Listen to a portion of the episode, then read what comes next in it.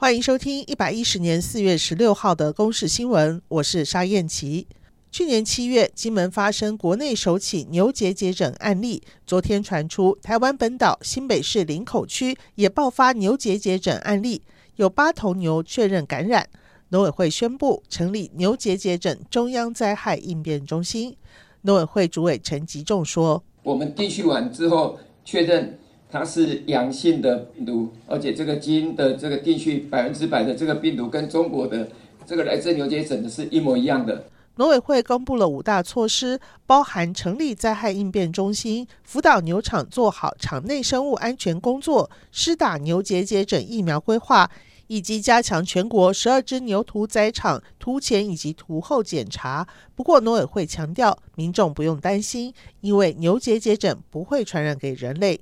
行政院为了防止恶意逃漏税，昨天召开院会，通过财政部拟具的税捐稽征法部分条文修正草案，对于重大逃漏税的个案加重刑罚。草案增订，个人逃漏税达到一千万元以上，营利事业漏税额在五千万元以上的案件加重处罚，裁处一年以上七年以下有期徒刑，并科一千万元以上一亿元以下的罚金。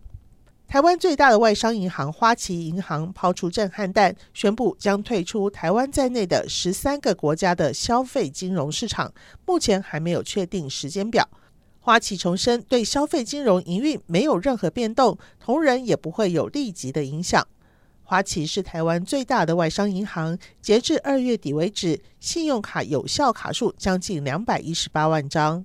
印度第二波新冠肺炎疫情单日新增病例天天创新高，十五号新增了二十万例确诊。有一千零三十八人死亡。新德里也将二十三家饭店和婚宴场所改装为医院的新冠疫情治疗中心，已增加两千多张床位。首都德里宣布，这个周末宵禁，禁止民众在餐厅用餐，也要关闭购物中心、体育馆、浴场和礼堂。不过，仍然允许民众前往火车站、医院和机场。印度的总病例数超过一千四百万例，仅次于美国。美国总统拜登十五号签署对俄罗斯的制裁令，内容包括制裁三十二个实体以及个人，并驱逐十名在美国的俄罗斯外交官。美国财政部也发布禁令，禁止美国金融机构在六月十四号之后买入俄罗斯国债。俄方表示不容许美国霸权，已经召见美国驻俄罗斯大使苏利文谈话。